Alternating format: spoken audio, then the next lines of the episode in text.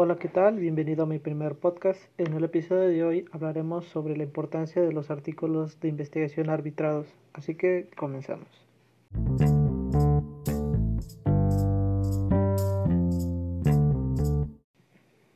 Bien, para empezar este tema hay que saber qué es un artículo arbitrado. Y este es un tipo de documento escrito que contiene información científica derivada de las investigaciones realizadas por los expertos de un área del saber determinado. Se caracteriza por ser un informe inédito, cuyo contenido debe de someterse a la evaluación de expertos pares, quienes lo someten a un riguroso análisis tanto de metodología aplicada como del contenido mismo, y al final debe describir el resultado de una investigación. Ahora bien, remontándonos hacia el pasado, la revista científica nació en el siglo XVII como un medio de comunicación para el intercambio del conocimiento de la época.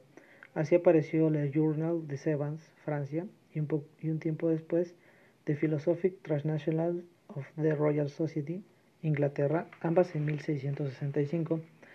En el primer caso se trataba de una publicación destinada a aparecer semanalmente con múltiples y con diversos propósitos, estas revistas sobreviven al día de hoy con algunas modificaciones en su título y su estructura, pero mantienen su tradición y han ampliado su ámbito y sus objetivos.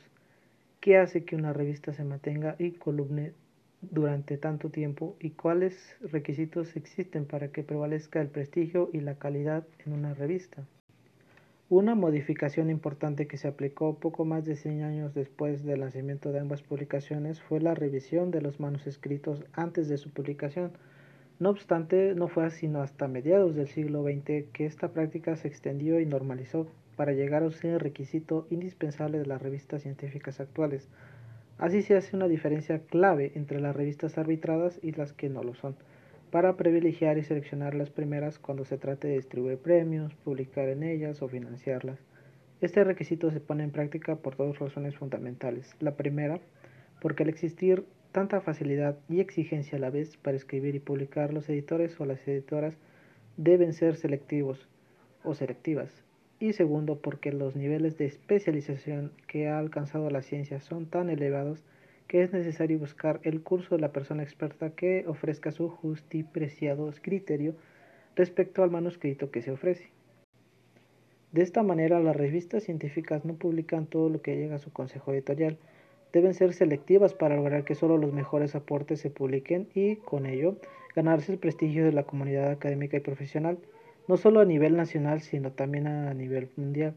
Por ello, a las personas que pretenden ser arbitrados, revisores, revisoras o evaluadores y evaluadoras de los artículos de la revista se les exige diversos requisitos entre los que cuenta haber sido autor experimentado, así se forma una red o sistema social como lo denomina Merton en 1976, dentro de la que trabajan diversas personas enlazadas unas con otras para garantizar que el conocimiento que leamos y posteriormente aplicamos sea realmente original, esto es científico.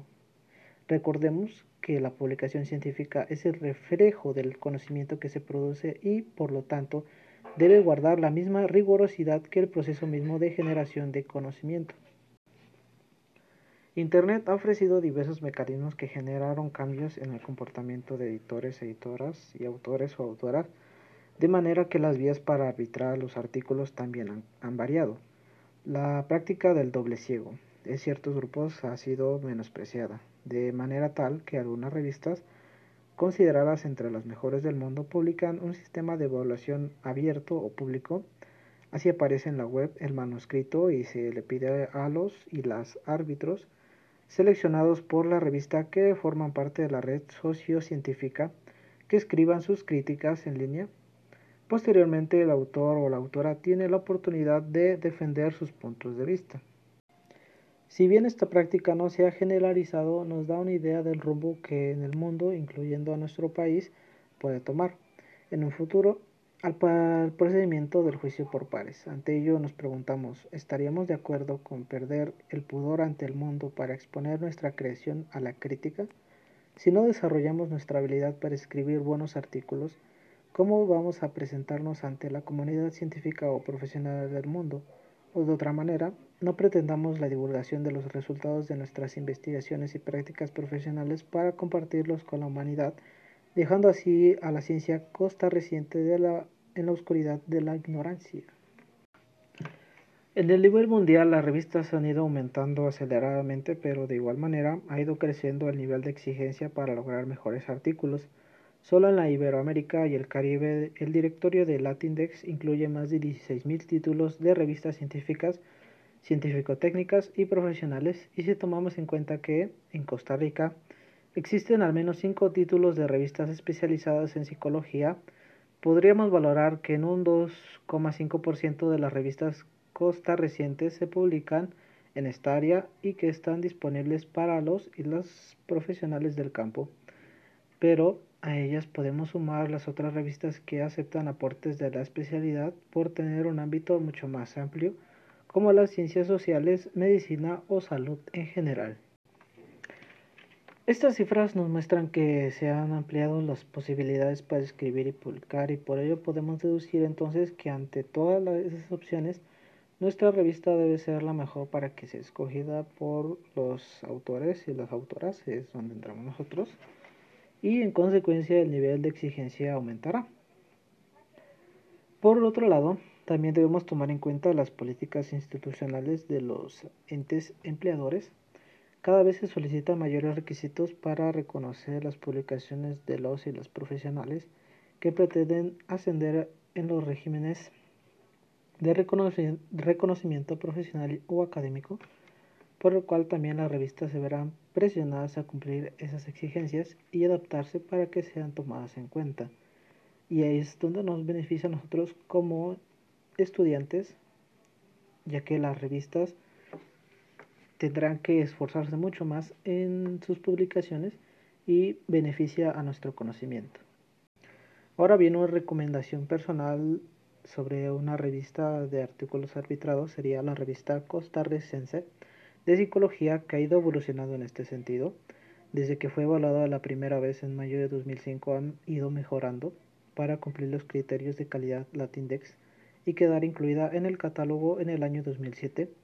Actualmente cumple con el 90% de los 33 requisitos de, calidad editorial que, que este sistema exige y tiene su versión digital en la red pero aún le queda un camino por recorrer para mejorar también la calidad científica y profesional del contenido de sus artículos. Esto va a depender definitivamente de la calidad de los artículos que envíen los autores o las autoras, la rigurosidad con que los árbitros evalúen tales escritos y del compromiso que adquieran las autoridades del Colegio Profesional de Psicólogos para sostener la revista. A pesar de los cambios que generalmente se presentan, Cumplidos estos pasos, la revista podrá aspirar a poner en alto el nivel de los psicólogos y las psicólogas costarricenses en el ámbito mundial, pues solo con buenos artículos los y las profesionales costarricenses de en psicología pueden contribuir a mejorar los aportes científicos y profesionales que se pueden generar en el país. Así el intercambio del conocimiento puede llegar, llegar a generar avances inesperados para la ciencia nacional. Ahora bien, para culminar este episodio, llegamos a la conclusión sobre la investigación de artículos arbitrados. Desde la perspectiva individual se identificaron 16 factores de importancia, entre los cuales destacan posibilidad de contribuir al progreso del conocimiento científico y al desarrollo de la sociedad, adquisición de prestigio y credibilidad en la comunidad científica y en la sociedad, facilitando la integración de, a dicha comunidad, oportunidad de obtener su Subvenciones para los investigadores, pronta y amplia difusión del conocimiento y garantía de la calidad mediante el aprendizaje. Y ya desde la perspectiva de la sociedad se identificaron 10 factores de importancia entre los cuales vale la pena destacar construcción de una memoria colectiva del progreso científico, democratización de la información y la globalización del saber gracias a la socialización del conocimiento.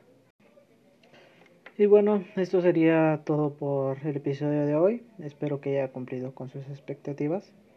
Y sin nada más que decir, nos vemos hasta la próxima.